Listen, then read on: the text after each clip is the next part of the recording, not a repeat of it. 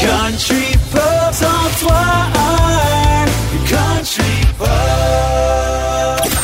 Donc, je vous le partage. Moi, j'aimerais ça être un, un extra, comme on dit, une- un figurant dans une des sé- téléséries de Star Trek. Ben Je pourquoi sais pas? que c'est weird. À Country Pop, vous pouvez entendre de nombreux artistes. Certains sont très connus, d'autres commencent tout juste leur carrière, mais peu importe où ils en sont rendus, on a voulu se pencher sur la question comment tout a commencé pour eux? Quand est-ce qu'il y a eu le fameux déclic pour la musique?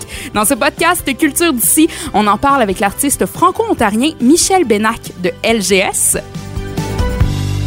Michel, salut! Allô, Billy comment ça va? Ça va bien, toi? Ah oui, ça va super bien. Merci pour l'invitation. Ben- Content d'être avec toi. Merci à toi d'avoir accepté euh, de, de, de te présenter à euh, nos auditeurs. Puis j'aimerais ça qu'on se parle de tes débuts. Le début, l'histoire, les, les petits secrets, hein? C'est ça, exactement. Là, je l'ai dit, tu fais partie de LGS, anciennement connu, bon, sous le nom de Le Groupe Swing. Tu es aussi producteur, auteur-compositeur pour d'autres artistes. Tu as animé des émissions à la télé. Tu es d'ailleurs très connu au sein de la communauté franco-ontarienne parce que moi, j'ai déjà occupé un poste dans une station de radio francophone en Ontario. Je le sais, Michel Benac, ça fait partie des noms qu'on retient.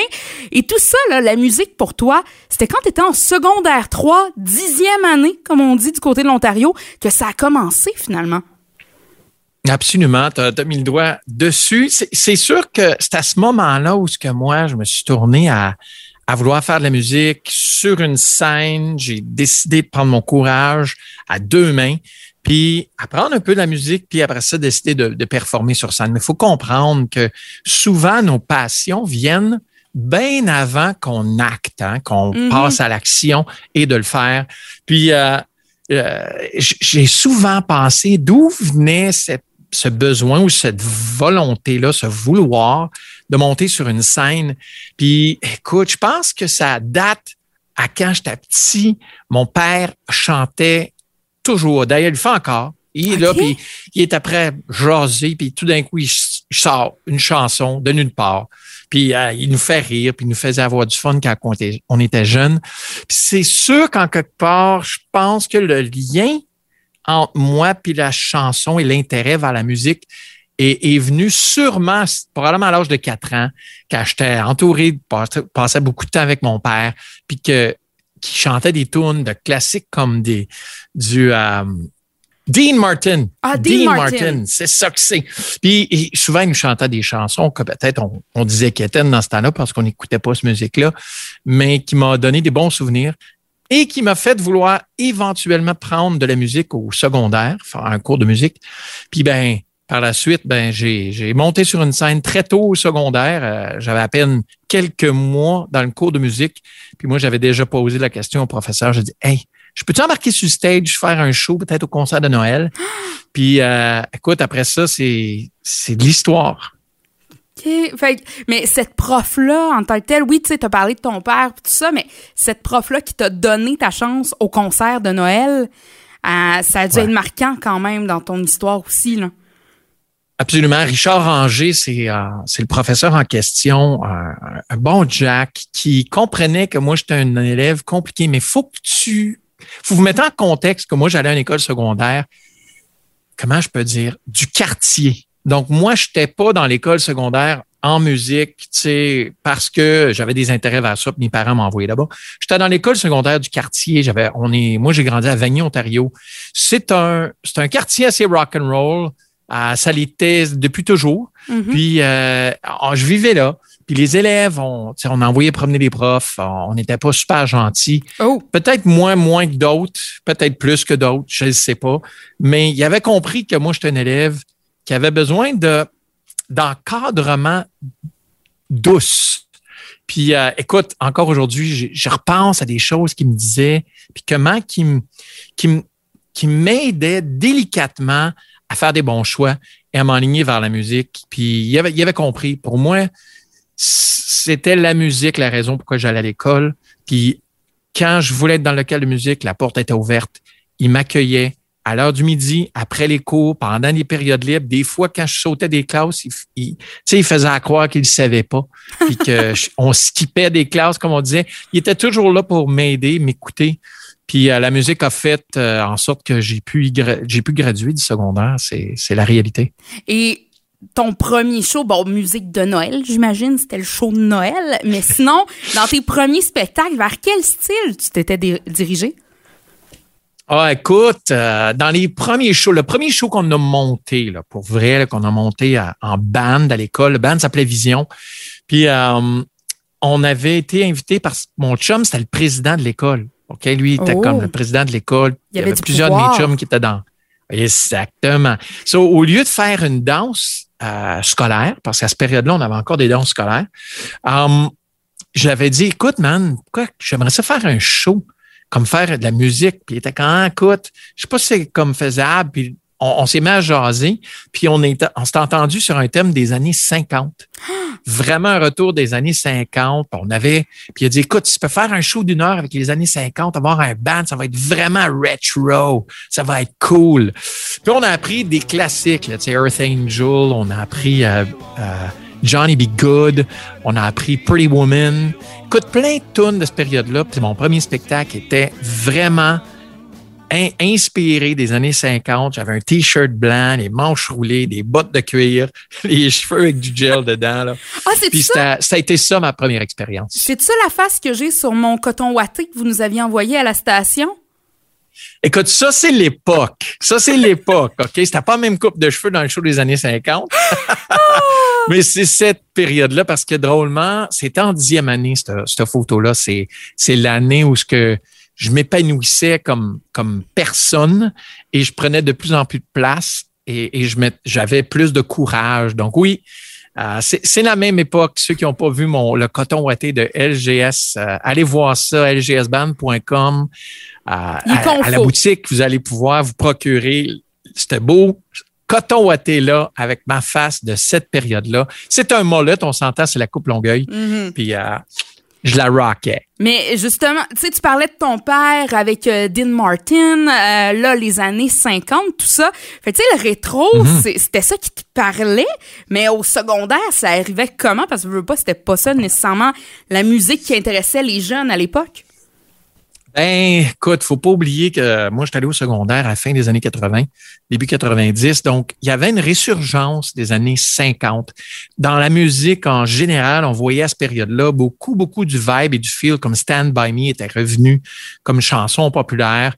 On, on avait, sais, Money Money de Billy Idol qui était redevenu populaire. Beaucoup de clins d'œil, tu sais, on avait Back to the Future qui était, faisait pas longtemps que c'était sorti Ah, ou ben oui. c'était encore populaire. Tu avais Johnny B. Good, le retour des années 50. C'était vraiment une période influencée drôlement, malgré qu'on avait un pied dans le futur, puis on s'en allait, tu sais, ailleurs. C'était drôle, on, on, on- on retournait vers ces années-là pour l'inspiration de, de, notre mode et de notre musique qu'on écoutait. Il faut pas oublier une affaire. Moi, je suis franco-ontarien, très fier de le dire, mais à cette période-là, écoute, je ne connaissais pas ou très, très, très peu de musique francophone.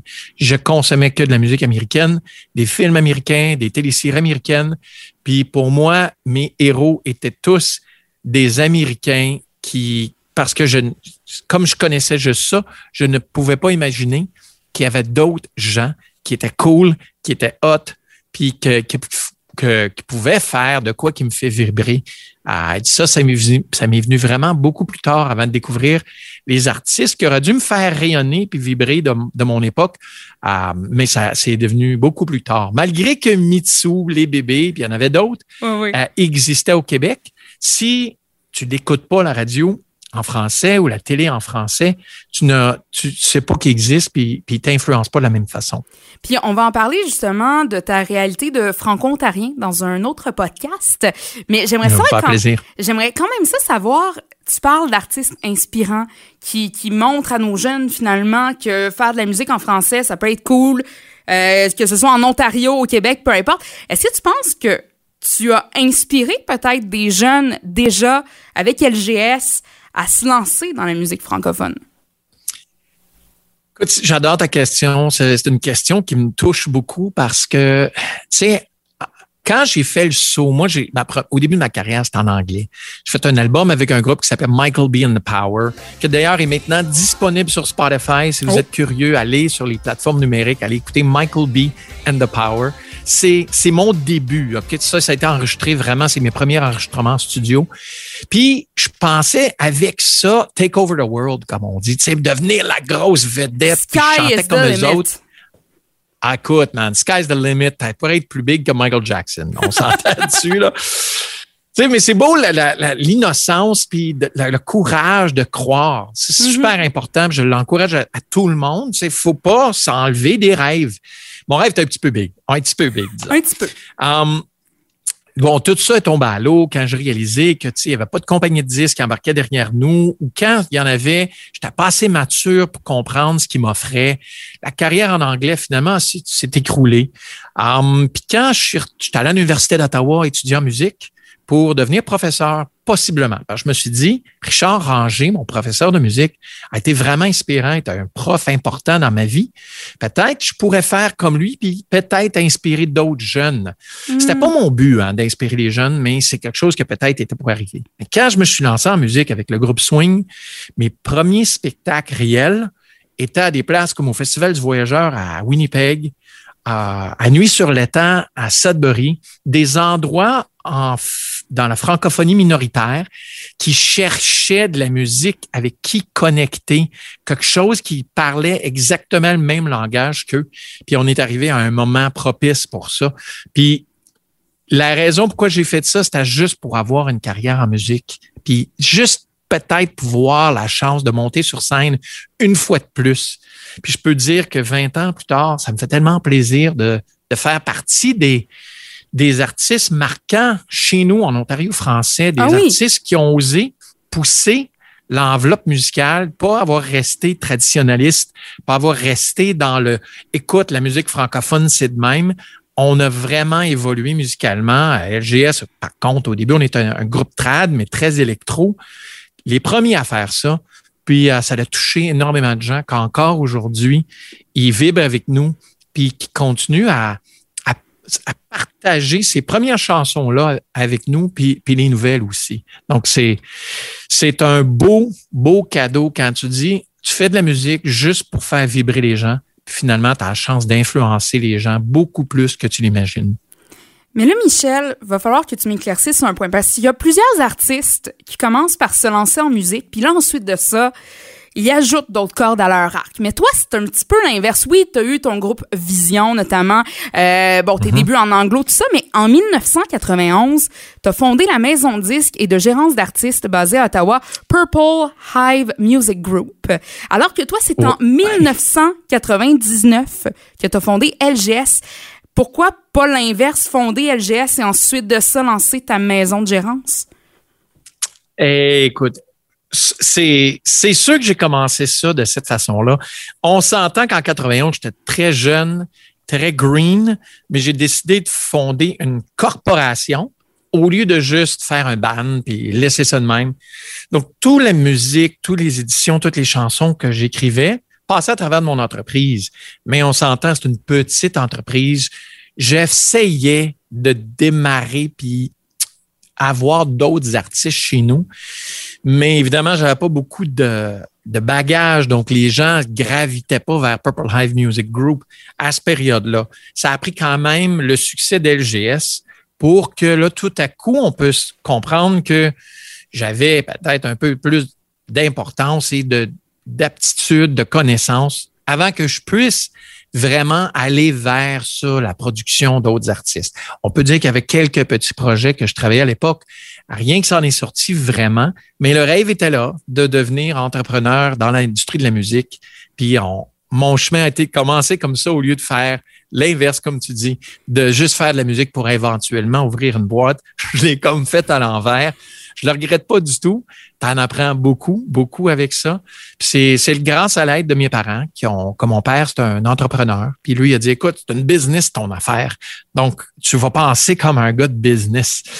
Ça m'a pris du temps à penser comme un gars de business, mais euh, merci papa pour ses conseils.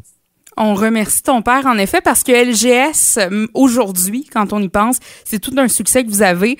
C'est plus de 20 ans de carrière, 5 albums, une nomination à la disque pour album traditionnel de l'année, une nomination aux Junos pour album francophone de l'année, euh, 13 prix, sinon plus, Triard et euh, 3 Capital Music Awards.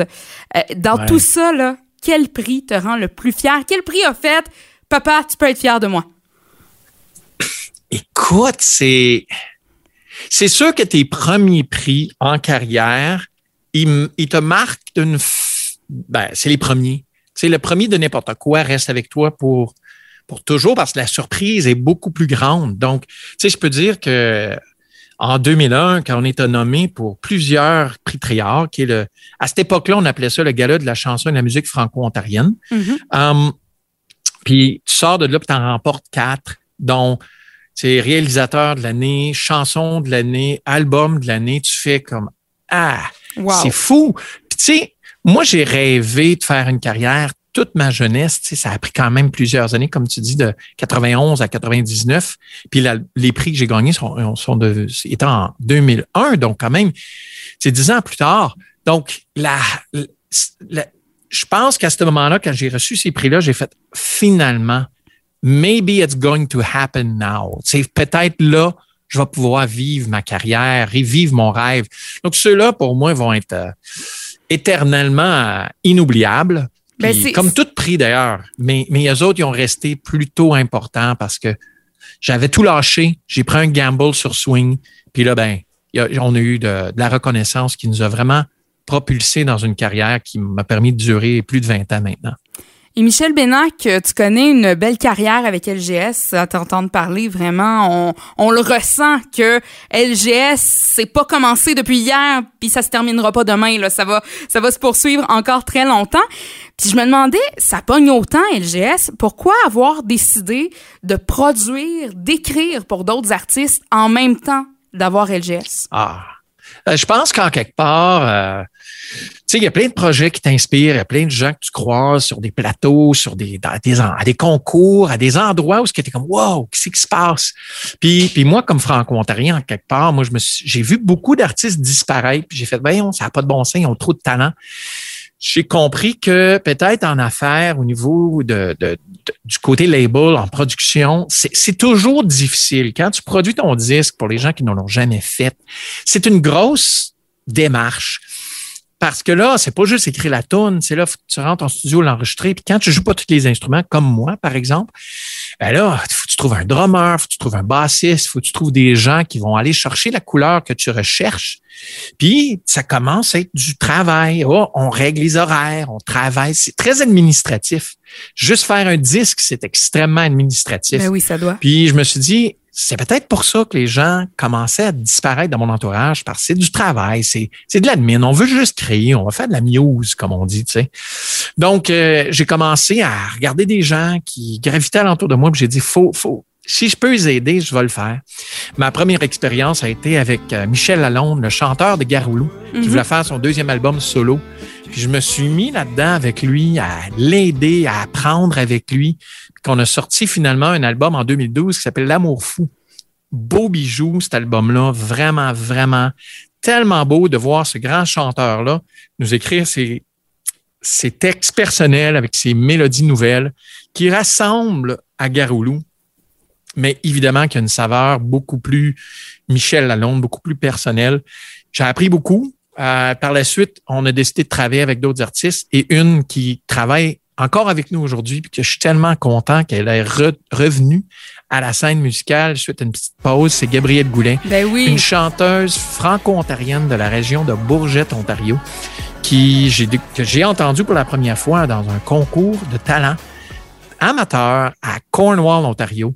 Puis depuis ce temps-là, écoute, euh, on fait de la musique ensemble, on coécrit ensemble, on, je l'aide à produire ses disques.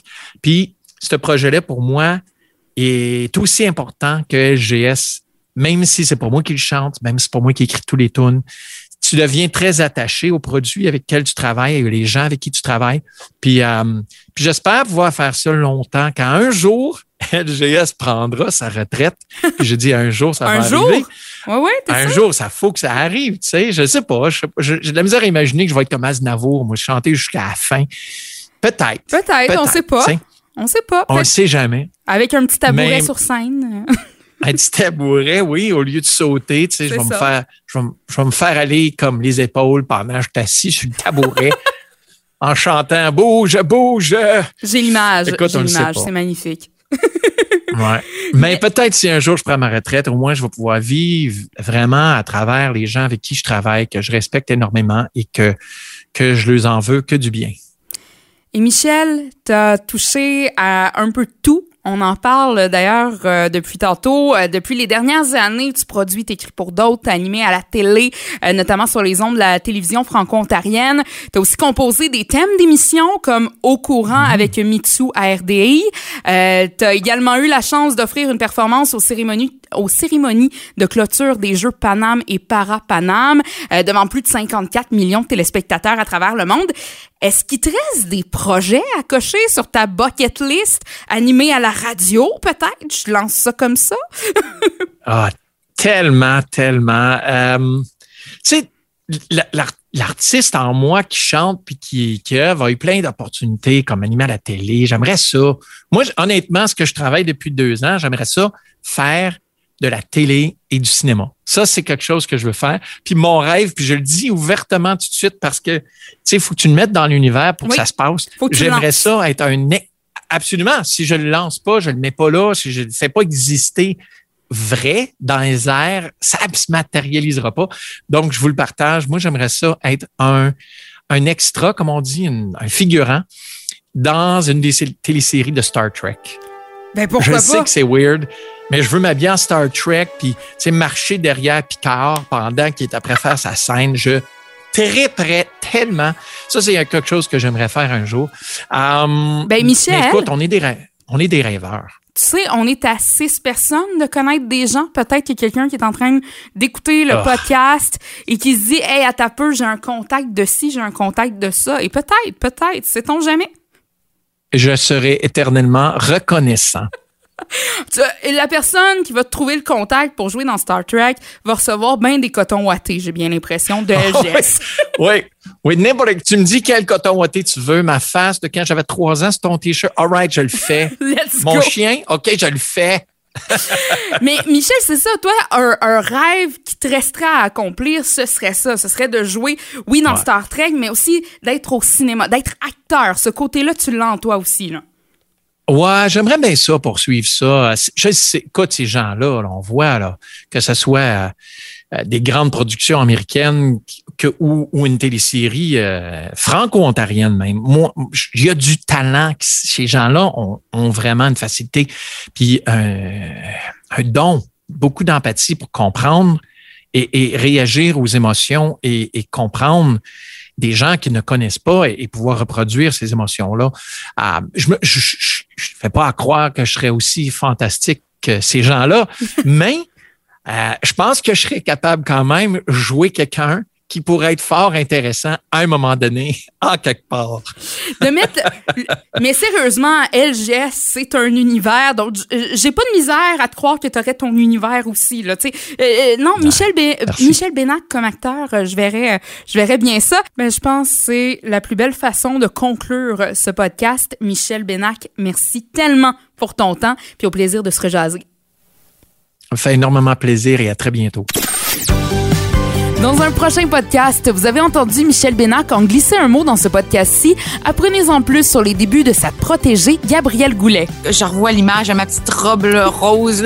Je l'ai l'image, moi aussi. C'est tellement, c'est bizarre, c'est tellement loin, mais c'était pour moi, c'était vraiment la, c'était comme un- le- mon premier pas vers la musique. Comment cette franco-ontarienne a fait sa place dans le domaine musical québécois? countrypop.ca pour en savoir plus.